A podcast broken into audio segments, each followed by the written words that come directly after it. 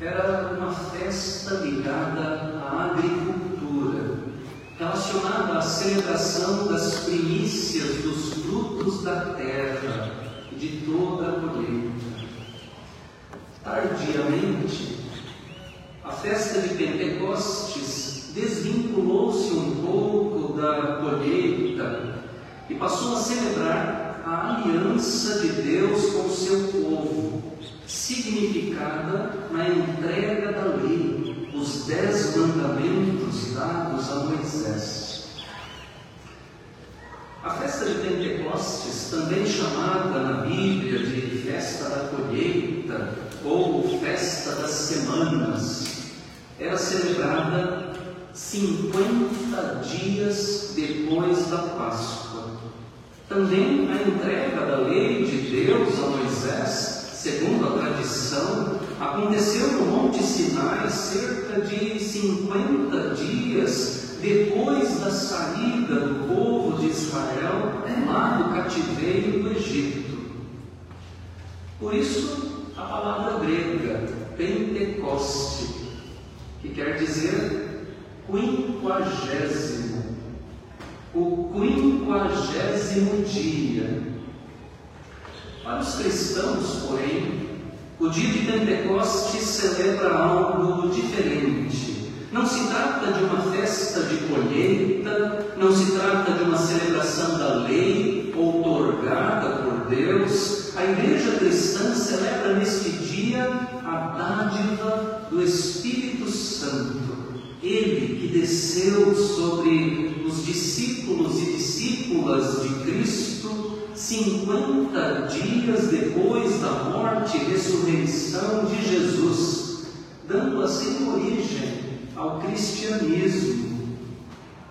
De certa maneira, nós podemos dizer que o dia de Pentecostes é o dia do aniversário da igreja cristã, é o dia do seu início, da sua origem. Mas nesse dia de aniversário, não é a aniversariante quem está no centro das atenções. O grande protagonista no dia de Pentecostes, no dia do aniversário da igreja, não é a igreja mesma, mas o Espírito. A igreja não nasceu e nem vive por si mesma. A igreja é criada e vive pelo Espírito Santo. Com o dia de Pentecostes, chega ao fim o ciclo da Páscoa no ano cristão. O domingo de Pentecostes é o quinquagésimo e último dia do tempo pascal. Apesar disso, eu gostaria de recordar ainda, para além dos textos bíblicos que já foram lidos na nossa liturgia da palavra, gostaria de recordar ainda mais um trecho do Evangelho de João, texto que nós lemos no início do ciclo da Páscoa e que ficou na minha mente e que eu gostaria de retomar aqui para a nossa reflexão. Ele se encontra no capítulo 20, apenas um pequeno trecho, versículos 21 e 22 do Evangelho de João, onde nós lemos o seguinte: E Jesus lhes disse outra vez: Que a paz esteja com vocês. Assim como o Pai me enviou, eu também envio vocês. E havendo dito isso, soprou sobre eles e disse-lhes: Recebam o Espírito Santo. O Senhor Jesus ressurreto aparece aos seus discípulos e os envia ao mundo. Antes, porém, sopra sobre eles o Espírito Santo. E é por aqui que eu quero começar.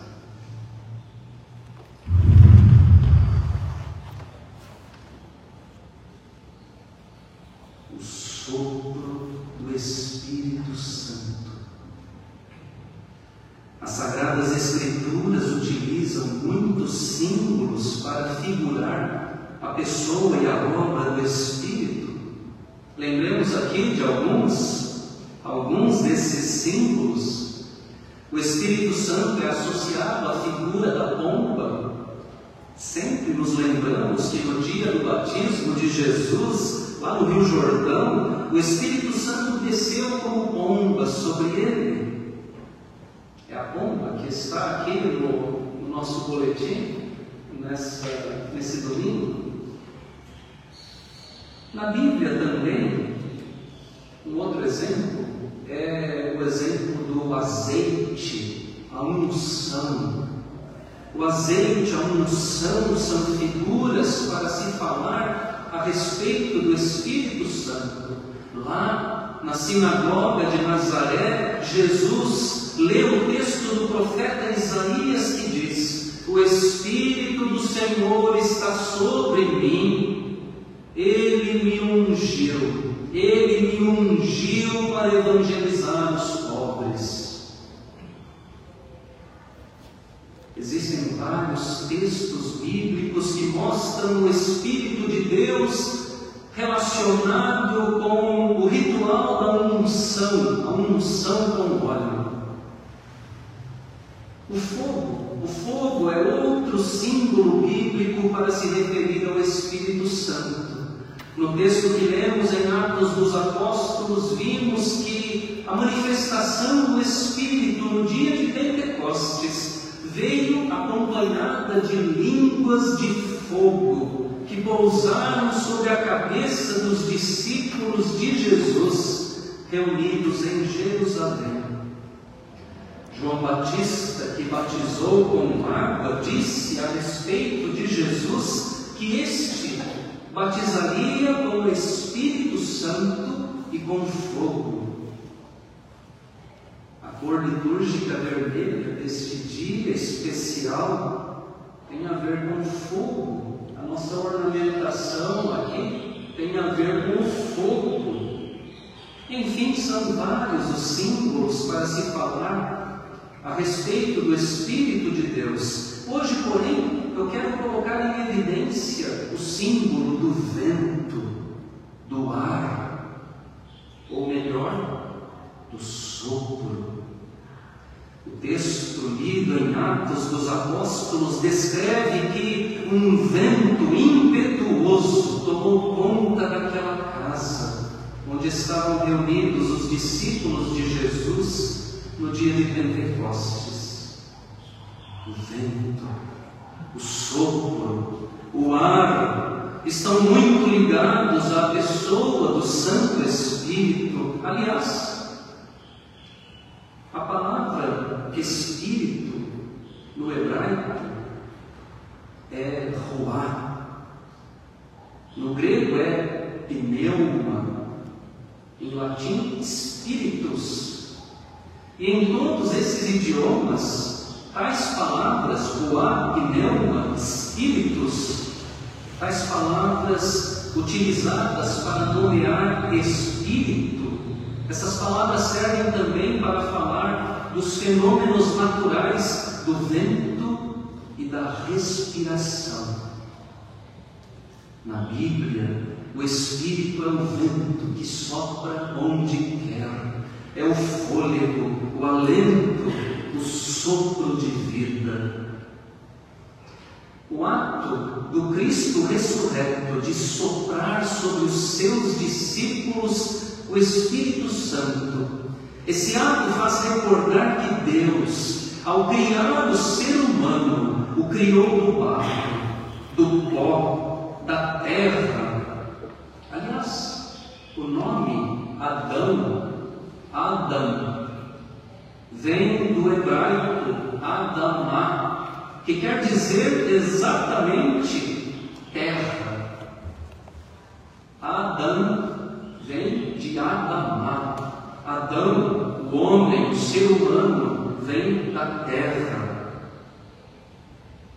Segundo o relato poético do Gênesis, depois de haver formado ali o boneco de terra, de barro, Deus lhe soprou nas narinas o fôlego de vida e o homem se tornou um ser vivente.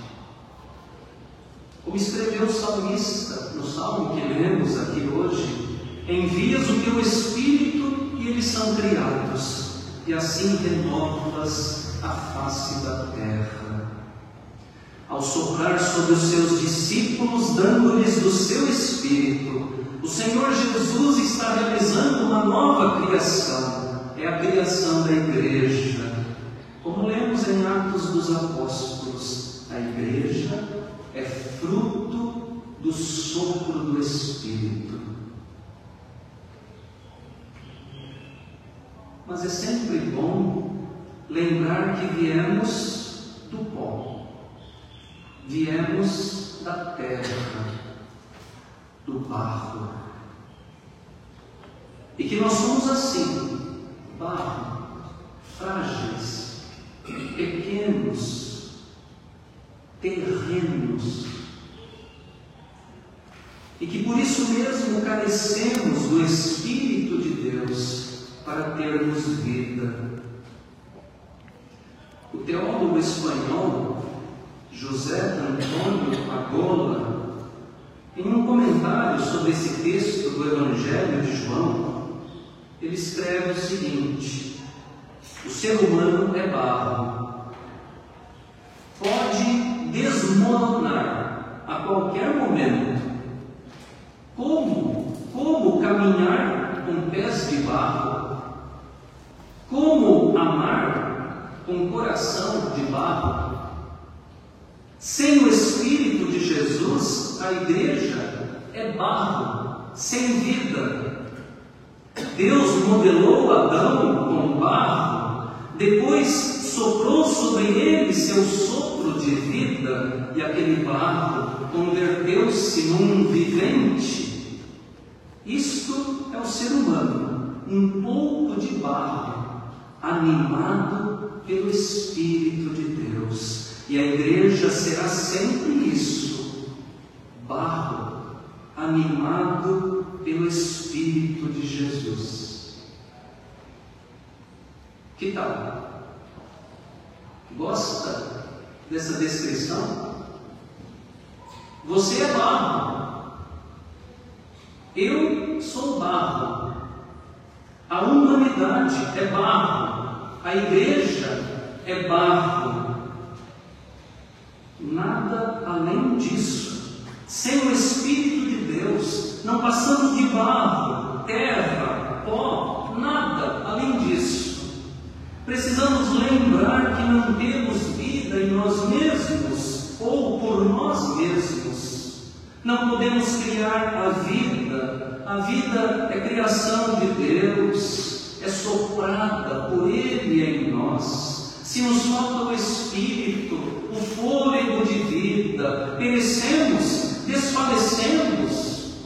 O salmista, no salmo deste domingo, escreveu sobre isso exatamente ao falar sobre a vida de toda a criação. Se lhes cortas a respiração, escreve o salmista, se lhes corta a respiração, morrem e voltam ao pó. Na leitura que fizemos há pouco no livro do Gênesis, recordamos o episódio da construção da Torre de Babel. É um relato muito interessante. Mostra o que é o ser humano, o que são as construções humanas. Barro, o ser humano quer tornar célebre o seu nome, então passa a construir uma cidade e uma torre cujo topo chegue até os céus. Mas, sem a presença de Deus, sem o sopro do Espírito de Deus, tudo que o ser humano faz desmorona, não se sustenta, não tem vida, desmorona desaba.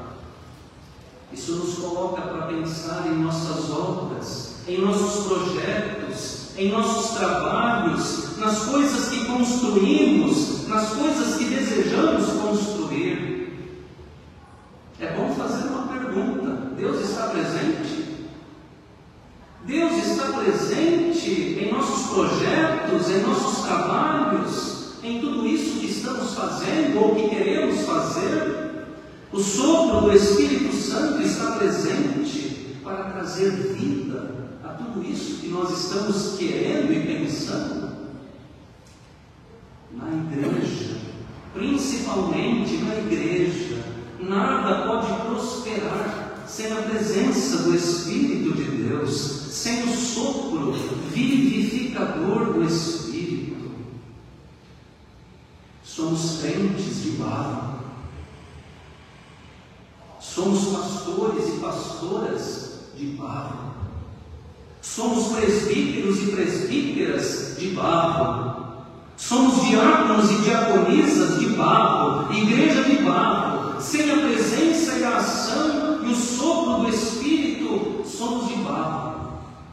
Só o Espírito de Jesus nos converte em igreja viva. Em nossa vida pessoal, familiar, conjugal, acadêmica, profissional, em nossa vida como igreja, tudo aquilo que não é tocado pelo Espírito Santo fica morto, permanece morto por mais que a gente queira agitar e movimentar,